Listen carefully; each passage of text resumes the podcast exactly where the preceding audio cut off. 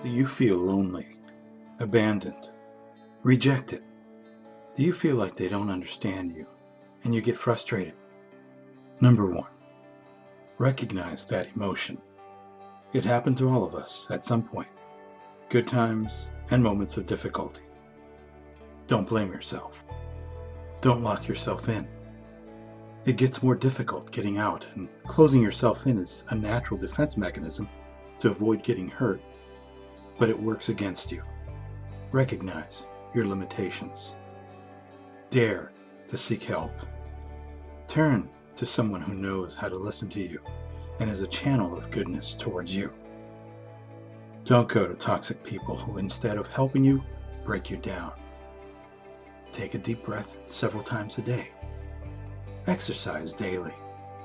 Soak in some rays and drink enough water. Don't take everything personally. Enjoy a piece of dark chocolate.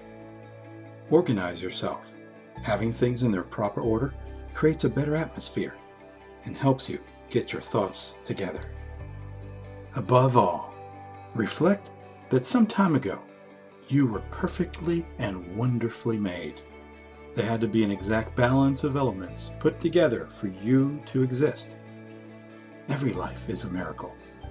You are a miracle. Every being has potential.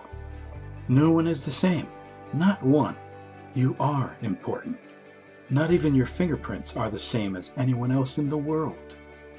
The giver of life has sustained you. Thank him and do not lose hope. Everything has a solution. Maybe not as you want it to be solved, but there is a solution.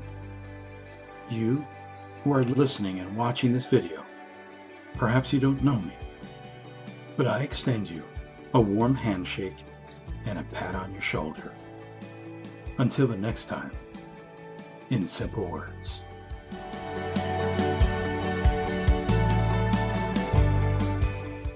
Y a ti, Dios te quiere bendecir. God wants to bless you.